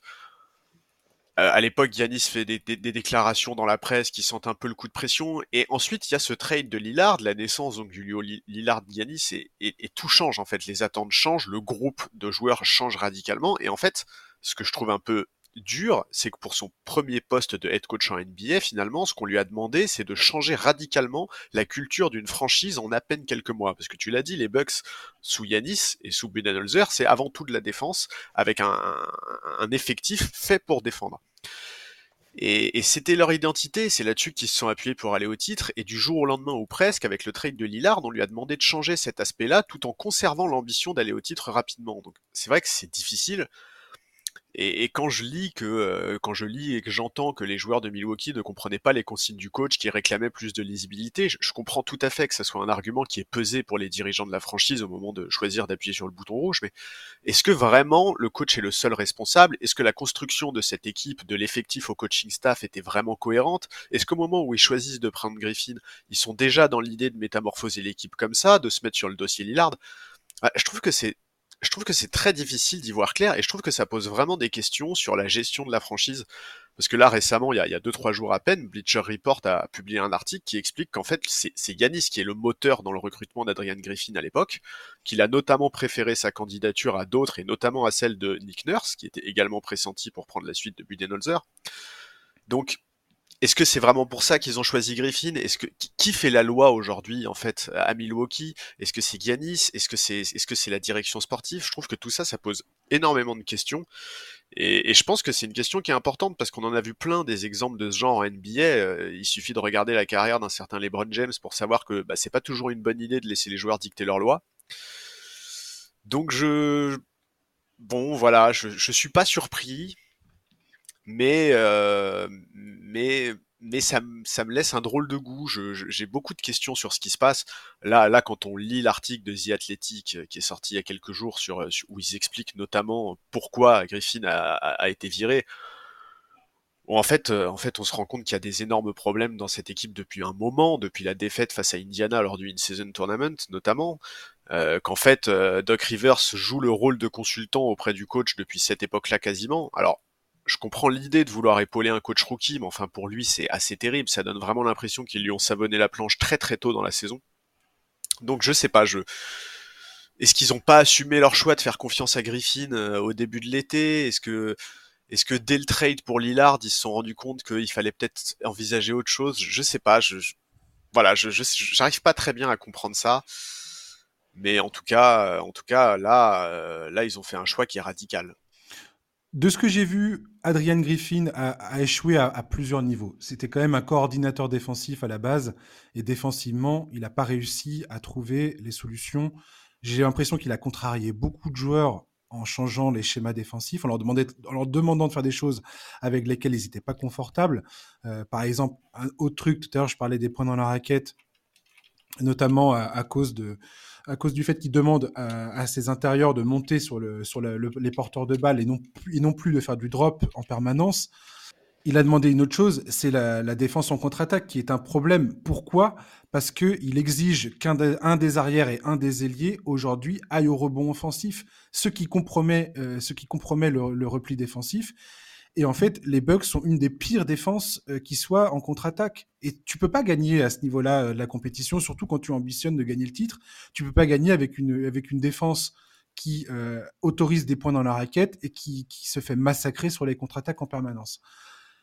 J'ai l'impression que Janis, au fur et à mesure que, les mois, que, les mois ont passé depuis le début de la saison, qu'il y a plein de choses qui ne lui ont pas plu. J'ai l'impression qu'avec Chris Middleton, ça ne se passait pas bien, qu'avec Brook Lopez, ça ne se passait pas bien. Et quand on a vu le premier match après son départ, Adrian Griffin, quand on a vu cette danse là des oh joueurs sur le terrain, c'était c'était nul. C'était c'était moche quoi. Ouais, c'est nul. Ouais, et puis vraiment en fait moi c'est ça qui me gêne, c'est que Enfin, en fait, si effectivement Giannis est moteur dans l'arrivée de Griffin et que ça n'a pas marché, alors il y a vraiment eu une erreur de casting et dans ce cas-là, bah, Giannis doit en tirer les leçons. Et... Mais en même temps, tu vois, je peux pas m'empêcher de me dire si t'es moteur dans la venue de, de ce mec-là, mais essaye de faire en sorte que ça se passe bien. Alors, je dis pas qu'il fallait lui laisser plus de temps, mais peut-être qu'il fallait être plus ouvert sur des modifications sur des modifications tactiques, sur des nouveautés. Est-ce que vraiment Milwaukee était les joueurs de Milwaukee, je veux dire, est-ce qu'ils étaient vraiment ouverts à ces changements-là ou est-ce que bah, ils, voulaient juste rester dans le système qui, a fonctionné pendant longtemps? Moi, je, trouve vraiment que ça pose beaucoup, beaucoup de questions. Bah, une, des, plus grosses questions que j'ai, moi, c'est ce que tu as dit tout à l'heure en, évoquant LeBron James. En fait, la question que je me pose aujourd'hui concernant les box, c'est est-ce que Giannis a trop de pouvoir pour son propre bien? C'est-à-dire que euh, il va contre l'avis du front office de faire venir Nick Nurse il pousse pour Adrian Griffin, il assure à tout le monde qu'il n'a jamais joué de rôle dans son départ, qu'il l'a invité à son mariage, donc forcément ça peut pas, ça peut pas venir de lui. Si tu regardes ses déclarations, si tu regardes son comportement vis-à-vis d'Adrian Griffin, si tu regardes les réponses d'Adrian Griffin aux questions des journalistes par rapport à ce que le dit et fait Giannis Antetokounmpo euh, à son encontre, tu vois bien, il y, a des, y y rires gênés, il y a des réponses euh, contrariées, il y a, je veux dire, ça, ça sentait pas du tout la sérénité, quoi. Non, c'est clair. Non, non, je, suis, ouais, je suis, ouais, c'est clair que pour moi, c'est le, c'est la grande question en fait. C'est, c'est les responsabilités à la fois dans son recrutement et dans l'échec total que, enfin pas total parce que encore une fois, ils ont un bon bilan, mais dans l'échec, euh, l'échec du, enfin dans le fait que ça n'ait pas fonctionné. quelles sont vraiment les responsabilités? Parce que là, effectivement. Bah, pour, pour, tout le monde, le responsable, c'est le coach, et c'est normal, et c'est lui qui en fait les frais il, a il a perdu son vestiaire en fait. Peu importe, au final, peu importe les résultats. Je pense que les résultats n'ont aucune importance concernant Milwaukee. De mon point de vue, j'ai l'impression que c'est plus un problème humain et de, et de relationnel. Et, euh, manifestement, il y a plein d'indices qui montrent que effectivement, avec les, avec les, les vétérans de l'équipe, notamment Brooke Lopez, comme je dis tout à l'heure, et Chris Middleton, ça se passait pas bien du tout. Tout à fait. Donc voilà. Ils ont décidé donc de recruter Doug Rivers pour le remplacer. On sait très bien que tu es un grand fan de Doug Rivers. Euh, est-ce que tu comprends euh, ce choix? Est-ce que tu penses qu'il y avait autre chose à faire que de faire venir Doug Rivers? Euh, Écoute, comment dire? Je peux comprendre le choix parce qu'on est en cours de saison, il n'y a pas une infinité de coachs disponibles. Surtout, il y a pas de coach avec son CV et une bague de champion NBA euh, qui soit dispo. Bon, il y a Budenholzer, mais on se doute bien qu'un retour de Bud était impossible.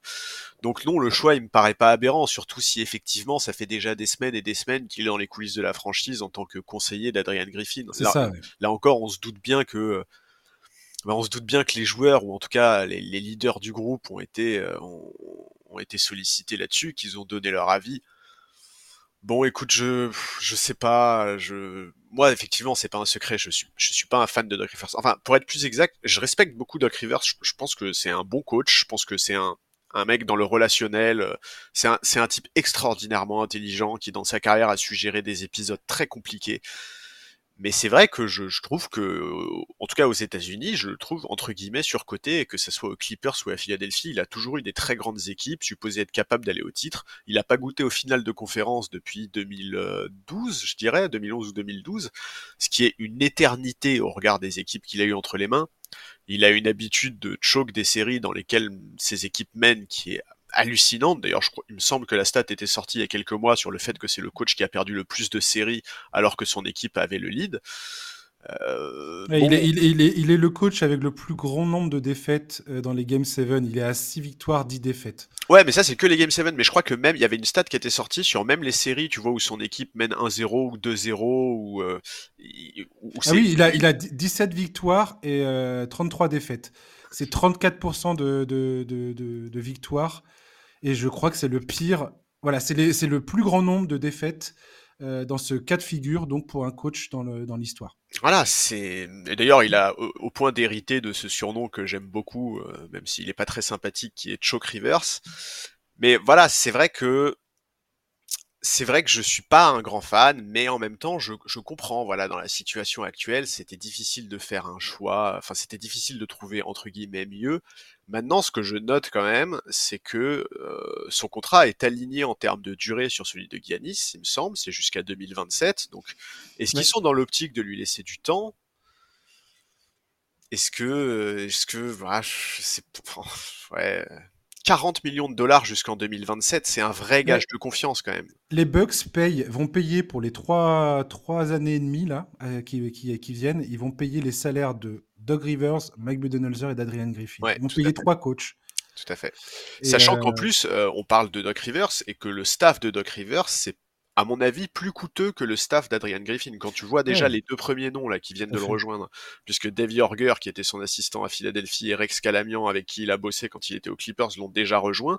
Dave Yorger, c'est quand même un type qui a eu plusieurs expériences de head coach en NBA. Je, pense qu'il prend un bon salaire d'assistant. Bon, c'est ça va faire une bonne masse salariale. Hein.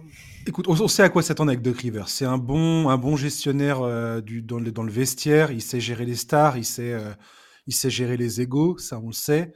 Voilà, maintenant c'est pas un fin stratège, on, le sait aussi. Euh, on va pas, on va pas se mentir. On sait très bien qu'il a des lacunes, euh, notamment bah, quand son équipe perd pied et qu'il se retrouve face à des, des mecs en face de lui qui sont beaucoup plus forts pour s'adapter à ce qui est en train de se passer sur le terrain. J'ai re-regardé un petit peu ses éliminations après avoir mené 3 en playoff. T'as le, as, quand il coachait Orlando face aux Pistons en 2003, c'était pas scandaleux. Orlando était huitième. Euh, c'était incroyable qu'il soit à 3-1 face à Détroit, qui gagnera le, titre la saison d'après. Clippers Rockets en 2015, qui aurait pu, euh, qui aurait pu prédire que Josh Smith et Corey Brewer allaient prendre feu à trois points. Euh, Chris Paul manque les deux premiers matchs et joue blessé le reste de la série. C'est pas complètement, c'est pas complètement dingue quand tu regardes le contexte de cette défaite. Même si, voilà, ce match avec Josh Smith et Corey Brewer et James Harden sur le banc, ah, c'était n'importe quoi ce, ce, Game 6 à domicile en plus. C'était fou. Et euh, il me semble que c'était à domicile. Je sais plus. Je sais plus. Euh, Bref. Ça fait beaucoup d'accidents quand même. Tu vois. Et euh, tu as les Clippers Nuggets en, 2000, en 2020. là, là, pour le coup, là, là, c'était vraiment, c'était vraiment le plus choquant, je trouve, parce que son équipe n'était pas motivée.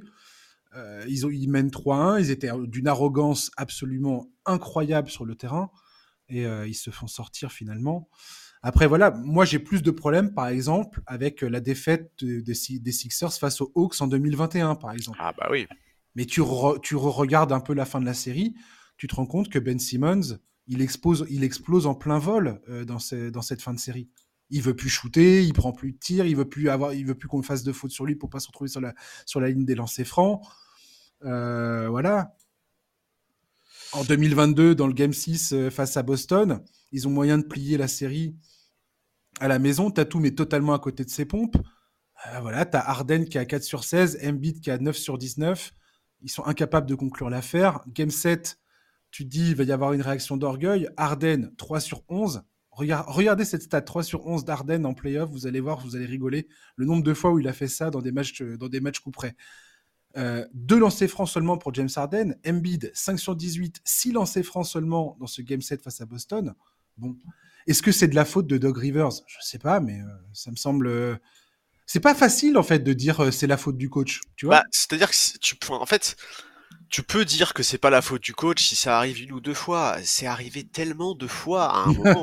non mais en fait, tu vois, sûr. mais je, te dis encore une fois, je dis pas du tout que c'est un mauvais coach. Hein. Là, là, on est en train de parler d'un stade de la compétition où c'est c'est l'élite. Euh, c'est il y a que des mecs forts à, ce niveau-là de la compétition. Il y a aucun problème là-dessus. Mais c'est vrai que son incapacité à trouver des ressorts et des leviers quand ces équipes se, se retrouvent dans des dans des moments difficiles, c'est quand même quelque chose qui est très très très récurrent avec lui. Ah, mais je suis complètement d'accord. Et l'année du titre euh, avec Boston en 2008, c'est 7 euh, matchs pour euh, se défaire d'Atlanta, alors que l'Atlanta, ils sont 8e. 7 matchs pour se défaire de. C'était qui la deuxième équipe? C'était Cleveland. série monumentale, duel monumental entre Paul Pierce et LeBron James. finale de conférence, c'est 4-2 face, à, face aux Pistons. Qui, je crois que c'est Chauncey Billups qui se blesse. Et euh, victoire face, à, face aux Lakers. Là, c'était un peu plus concret, dirons-nous. Mais euh, ouais, je sais pas, je sais pas, je sais pas quoi penser de ça. Je vois pas trop ce qu'il pouvait faire, étant donné que, comme tu, tu l'as souligné, il était, il était conseiller de. Enfin, il était, il était embauché déjà comme conseiller, donc forcément, il y avait une familiarité avec le front office des Bucks. Et avec les joueurs. Et avec les joueurs. À voir, à voir ce qu'il va faire. Je, je sais pas trop je sais pas trop comment va se dérouler cette saison des Bucks. Je m'attendais pas vraiment à ça. Je, me doutais bien que ça allait être compliqué pour eux de construire euh, cet effectif, ce collectif entre euh, Giannis Antetokounmpo, Damian Lillard.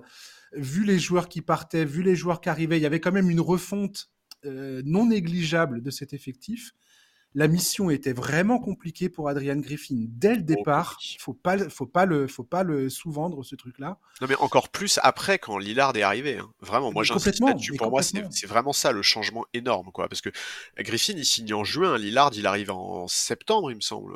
mais encore, encore une fois, je, je pense pas que ça soit une, une, une erreur d'objectif euh, non réalisé côté euh, en termes de résultats. C'est pas un problème de résultat, Adrian Griffin, c'est un problème humain, de relations humaines avec ses, avec ses joueurs. Quoi. Tout à fait. Tout à fait. Et de mise en place tactique. Oui, aussi, oui. Euh, sa défense, clairement, a, fortement déplu au cadre de l'équipe. Ouais, bien sûr. Et c'est les premières personnes. Et encore une fois, je dis comme je dis tout à l'heure, euh, Brooke Lopez, il l'a remis euh, dans, son, dans sa zone de confort. Il a accepté de faire des changements. Il a accepté de revoir sa copie il a essayé de faire de son mieux pour. Euh, mais, tu vois bien que dans la relation, et, d'où la question concernant Giannis Antetokounmpo en fait, le rapport de force est déséquilibré. Il faudra voir avec euh, Doug Rivers comment ça va se passer. Est-ce que Giannis Antetokounmpo va, va le laisser coacher ou pas? Oui, oui, exactement. Et bah, il a tout intérêt parce que là, vu le contrat qu'ils lui ont donné, bon, tu vois, il faut, il faut, il faut, il faut lui... En fait, t'es obligé de lui faire confiance maintenant. T'es obligé de lui faire confiance. Pour terminer sur les Bucks, est-ce qu'il y a d'autres moves qu'ils doivent faire avant la date limite des transferts ou pas, selon toi?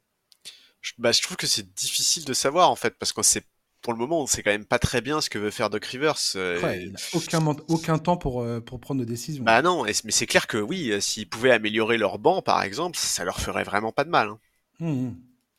Mais bon, écoute, on, va voir ce que ça donne. En tout cas, en tout cas, il y a un truc qui m'a beaucoup plu, moi, c'est les vannes euh, qu'on a pu lire sur Doc Rivers après la nomination. Je ne sais pas si tu as ah, euh, complètement, tout est tombé. Tu sais, sur le, sur le fait qu'il était censé commenter les finales NBA sur ABC. il y a pas mal de mecs qui ont dit, ah bah c'est dommage, il a loupé l'occasion de retourner en finale NBA.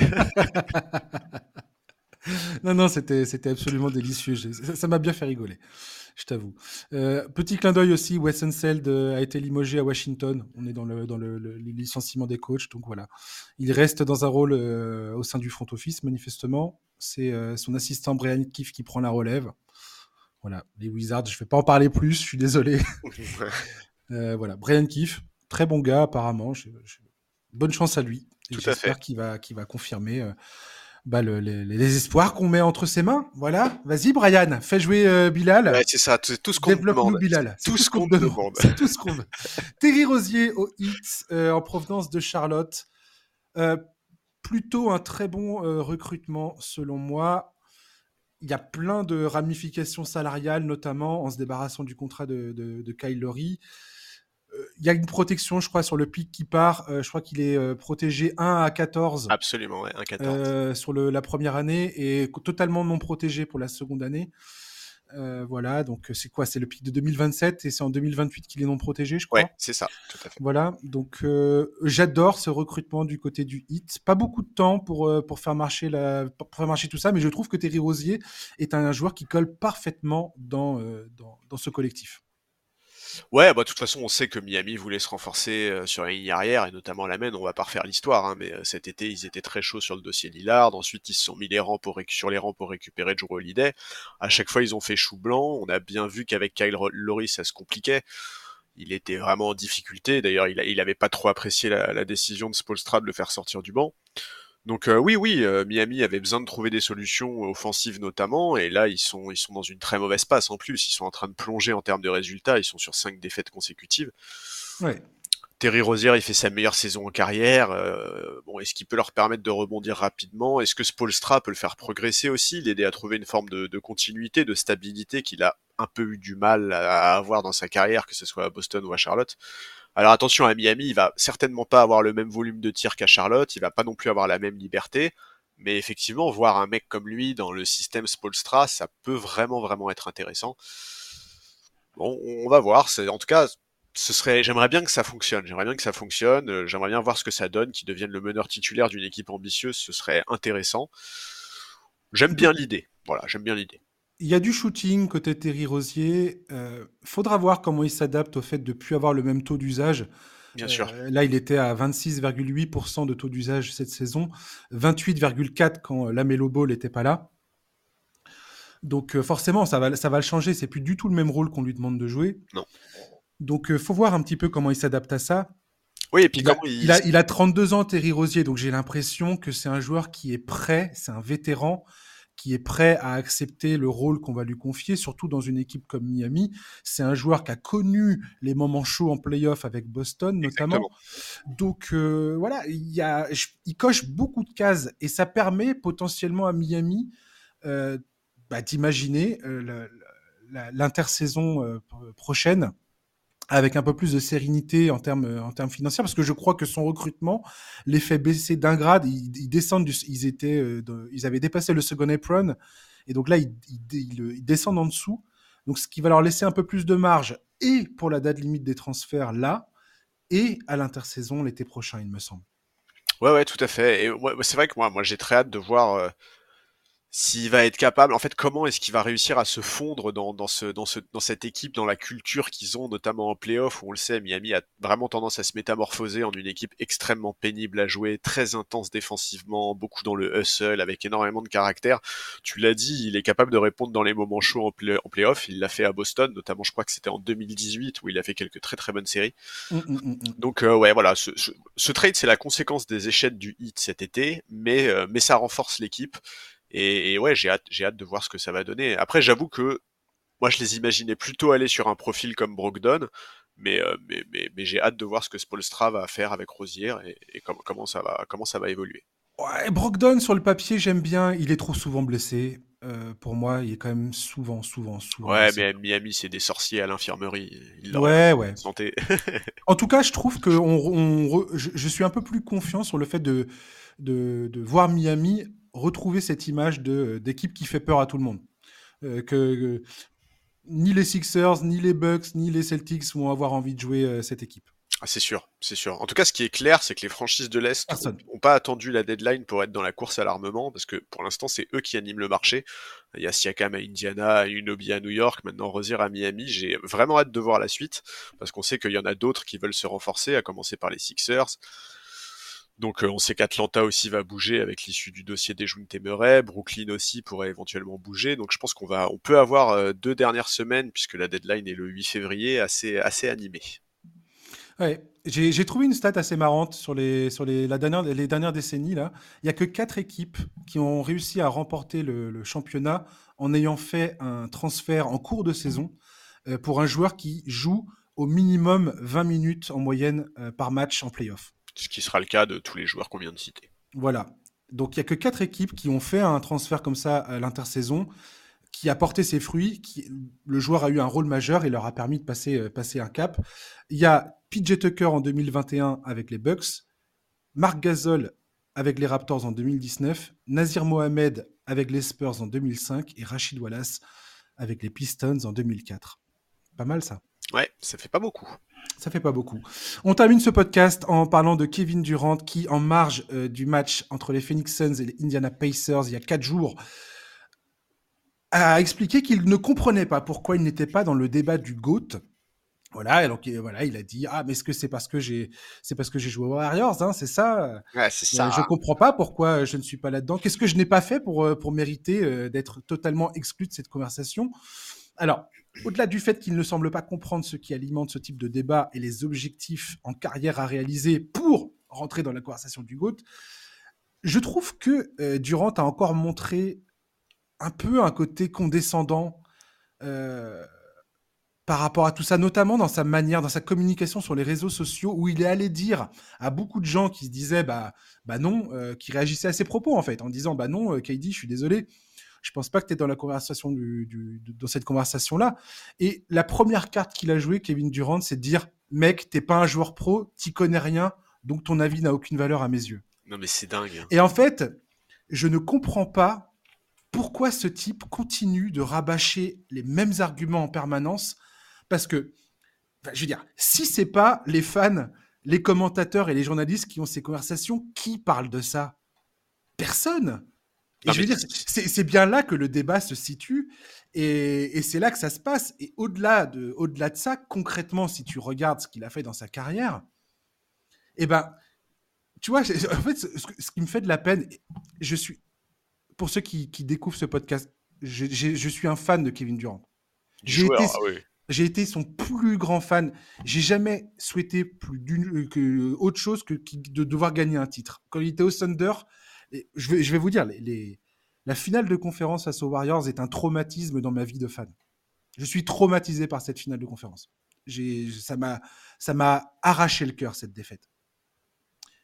Quand je vois ce type rejoindre l'équipe qui l'a éliminé, qui venait de faire le, record à 73 victoires, il rejoignait Stephen Curry qui était, euh, qui était MVP, unanime.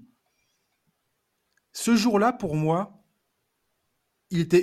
pour moi, c'était évident que dans sa tête, il comprenait qu'il sacrifiait une partie de sa, de sa, de, son, de sa legacy, de son héritage, de son image, de sa place dans l'histoire, qu'il sacrifiait ça pour rejoindre cette équipe-là. Pour moi, c'était évident qu'il comprenait ça. Et à chaque fois que j'entends parler de ça, à chaque fois, je suis sur le cul de, réaliser qu'il n'a jamais saisi ce truc-là, en fait. Et ça me, je ne comprends pas ça, Charlie. Je ne comprends pas qu'il ne comprenne pas que ce move le disqualifiait quasiment immédiatement, quoi. En fait, moi, je pense qu'il le comprend, tu vois, parce qu'il le dit lui-même. Euh, c'est que c'est à cause de ça, notamment, qu'il n'est pas dans la discussion, mais il l'accepte pas. C'est en fait, je, alors déjà, effectivement, on va commencer par les prémices, parce qu'il faut quand même le dire, c'est évident, KD est un des joueurs les plus forts et les plus fascinants que j'ai jamais vu sur un, sur un parquet. Il y a des actions, des matchs de lui que j'oublierai jamais, euh, pour rester sur le très très récent et pour pas reparler de l'époque au KC, puisque tu l'as déjà... un des meilleurs joueurs de l'histoire. Mais c'est incroyable. clairement. Cette série de playoffs en 2021 contre les Bucks, quand il est sous le maillot des Nets, où à lui seul quasiment, il est pas loin de sortir les futurs champions, c'était incroyable. Mais en fait, être dans le débat du GOAT, ça demande bien plus qu'être un joueur exceptionnel. Et tu l'as dit, de par ses choix de carrière, euh, mais aussi par, de par le fait qu'il n'ait pas gagné de titre ailleurs qu'à Golden State, où il était, qu'il le veuille ou non, dans l'ombre de Curry, ça pèse énormément. Je, t'avoue, moi, je, trouve ça pathétique. En fait, déjà, s'il te plaît, KD, t'as 35 ans, arrête d'aller répondre à n'importe qui sur Twitter pour leur dire ah non mais toi tu sais pas parce que t'es pas prof. Il faut grandir un peu. Ça, c'est surtout que cet argument est totalement vérolé. Enfin, je mais totalement. ça n'a ni queue ni tête. Faut arrêter avec ça quoi. Donc ouais, je, trouve que cette espèce de soif de reconnaissance qu'il a est un peu pathétique. En fait, j'ai l'impression que je vais pas faire du psy de comptoir, mais en fait, je comprends pas l'écart qu'il y a entre sa soif absolue de reconnaissance et ses choix de carrière. Il sait très bien mmh. que la raison principale qu'il élimine de ce débat du GOAT, c'est le fait que depuis son départ d'OKC, il n'a connu que des super teams. Mais, mais ça impacte pas ses choix.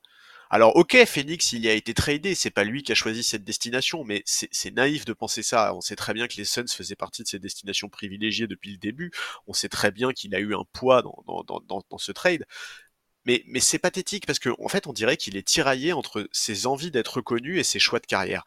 Et, le pire là-dedans, c'est qu'en plus, ses choix de carrière ne sont même pas payants pour le moment. Depuis son départ de Golden State, il y a eu quasiment que des échecs. Alors Brooklyn a été un échec, on va voir comment ça se passe pour les Suns en playoff cette saison, mais si ça ne va pas au bout, ça sera forcément décevant au regard des attentes.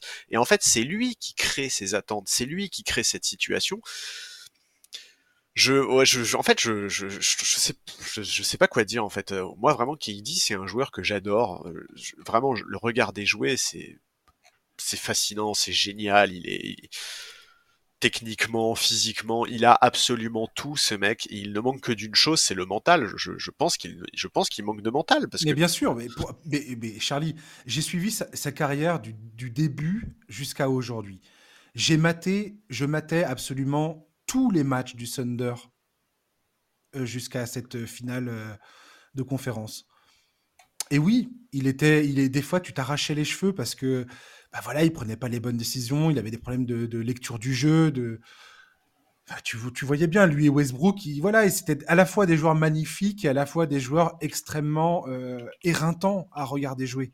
Ouais. Parce qu'ils avaient des limitations qui, les empêchait de, franchir cette dernière marche qui est éminemment compliquée à prendre.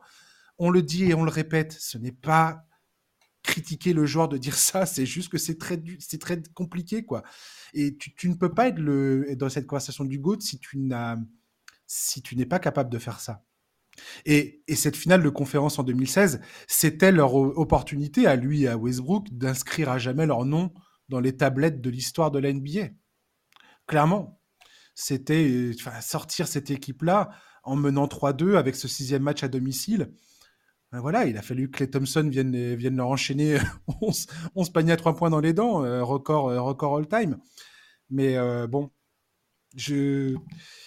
En fait, voilà.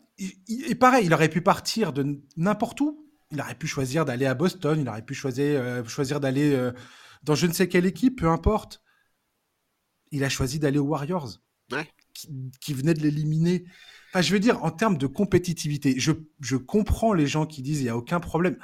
Oui, il, a le droit de faire ce qu'il veut. Il, a il avait le droit de signer où il voulait. En plus, il y avait cette espèce d'anomalie dans le salary cap à l'époque qui a fait que cet été-là, c'était uniquement possible de faire ça. Plus jamais euh, ça a été possible après, après coup. Et ensuite, le syndicat des joueurs a voté pour toute augmentation du salary cap à ce que ça soit une augmentation diffuse et non pas euh, d'un bloc. Et je pense que cet été-là a, énormément euh, joué euh, dans cette décision. Et KD, je, voilà, je, pense que en termes de, choix de carrière, il aurait dû quasiment rester aux Warriors. Je pense qu'on aurait tous une bien meilleure opinion de lui aujourd'hui s'il était resté aux Warriors et qu'il avait assumé jusqu'au bout ce choix-là, quelque part. Ouais, c'est possible. Non, mais la vérité, c'est surtout qu'il aurait jamais dû y aller, en fait. Enfin, tu vois? Ah oui, bah, c'est ce que je viens de dire. Enfin, tu, oui, oui, non, mais oui. Mais, à, y aller, tu, tu, tu y restes, quoi. Mais tu à vois, la limite, t'assumes, quoi. En fait, c'est la comparaison qui est toujours un peu facile quand on parle de joueurs calibre franchise player, mais quand tu te rappelles de Jimmy Butler qui, au moment de quitter, euh, de quitter Philadelphie, euh, est courtisé par Kawhi Leonard pour aller monter une super team aux Clippers et que finalement le mec il va faire son truc à Miami. Et regarde à quel point son image s'est améliorée, regarde à quel point la dimension que ce joueur est a pris une ampleur folle dans la ligue depuis qu'il est à Miami parce qu'il a réussi à faire quelque chose d'exceptionnel là-bas. Et eh ben, et eh ben KD tout ça, c'est un truc il l'a jamais fait, il a jamais eu le courage de le faire, il a jamais eu cette cette volonté-là. Alors oui, bah peut-être que le joueur idéal, en fait, c'est c'est la mentalité de Jimmy Butler dans le corps de Kevin Durant, mais mais en attendant, euh, ouais, KD, on ne pourra. Moi, si quand il prendra sa retraite, j'aurai une frustration qui sera mais énorme parce que parce que en fait, moi, KD, j'en ai marre de le voir dans des super teams. J'aurais aimé qu'il aille dans une équipe où c'était le patron, où il était entouré par des joueurs de devoir, des cols où on pouvait voir jusqu'où ça allait, tu vois. Alors après, peut-être que ça n'aurait été nulle part, parce que peut-être qu'effectivement, il a pas cette mentalité-là, qu'il a pas cette capacité à transcender un groupe. Moi, c'est ce que moi, c'est ce que je pense personnellement. Pour l'avoir suivi toute sa carrière, je me suis fait une raison. Il y a, il y a un moment maintenant, et, tu l'as dit tout à l'heure, cette, cette, série face aux Bucks euh, quand il était à, à, Brooklyn, elle, elle était incroyable. C'était génial de vivre ça. Franchement, ah, c'était extraordinaire. J'étais en transe en train de regarder chacun de ces matchs. J'étais là. et puis le dernier shoot là. Complètement dingo ce qu'il est en train de nous faire. Ouais. Mais mais c'est pas c'est pas une campagne de playoff qui va qui va au bout ni même en finale. Non et puis c'est pas euh, assez pour changer son image quoi. C'est plein de frustration, c'est c'est des blessures et puis là et puis après ça vire au cauchemar. Je veux dire c'est très peu euh, il y a très peu à se mettre sous la dent. C'est là un, un, des rares trucs positifs à se mettre sous la dent de son passage à Brooklyn quelque part. Donc euh, moi je me suis fait une raison sur KD et j'apprécie aujourd'hui le joueur qu'il est sans avoir toutes ces attentes que j'ai pu avoir fut un temps. Moi, je voyais KD comme, euh, comme un, un, gars dans la, de la trempe de Tim Duncan. Je le voyais vraiment dans, ce, dans cette ligne-là euh, quand, il était à, quand il était à OKC. Je voyais ce joueur comme euh, ce gars qui va venir porter une équipe, un, petit marché, qui va, qui va, voilà, qui va transcender ce club avec autour de ses valeurs, autour de son identité, autour de son talent c'est pas du tout, euh, c'est pas du tout le, cette personne-là qu'il est, Kevin Durant. Et encore une fois, je dis et je le répète, il a tout à fait le droit d'être, euh, d'être comme il est. C'est très bien. Il est, il est tout à fait suffisant, Kevin Durant. Ça, moi, ça me suffit. J'apprécie largement le joueur qu'il est avec le talent qu'il a. Bien sûr. C'est juste que quand je l'entends dire ça, je me dis, qu'il se prend vraiment pour un autre et ça me et ça me et ça me fait suer pour lui en fait. Ouais, il est pas lucide sur lui-même. Ouais, c'est ça, ouais. Je suis d'accord. Manque de recul et après voilà, on peut toujours dire ouais, mais Josh, t'es qui toi? T'es personne. Ouais, je suis personne. Clairement, je suis là avec mon petit podcast à, à parler à parler à, des fans de basket comme moi. On parle tous les deux.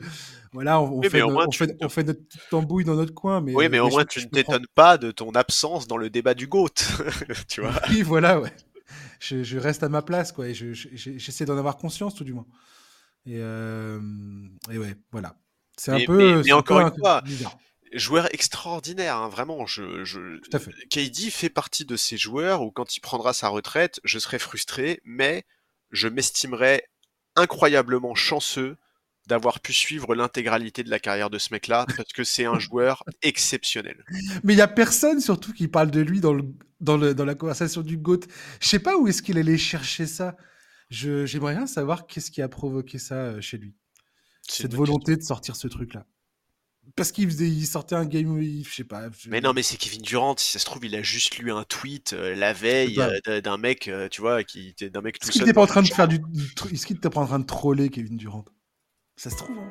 Ouais, je sais pas. Non, je pense que c'est quelque chose qui lui tient à cœur, hein, sa place dans l'histoire. La legacy, c'est quelque chose qui est très très important pour les joueurs NBA. Mais... Euh, en tout cas, ouais, ça m'a ça, ça fait bizarre. Il y a un vrai manque de lucidité, ouais, en tout cas. Ouais. Merci Charlie d'avoir été présent pour cette deuxième partie. Eh bien écoute, merci à toi. C'était un plaisir comme toujours. Et on se retrouve la semaine prochaine. Ouais. La semaine prochaine où on se rapproche dangereusement de la fin de la, de, de la, fin de la date limite des transferts. Tout à fait. Donc euh, voilà, on aura sûrement encore plein de choses à dire euh, cette fois-là. Euh, merci, chers auditeurs, de nous avoir écoutés. J'espère que ça vous a plu. Et je vous souhaite de passer une bonne fin de journée. voilà, le podcast va sortir tard parce qu'on enregistre tout ça très tard. donc voilà. très bon week-end et à la semaine prochaine. À ciao. Bye bye.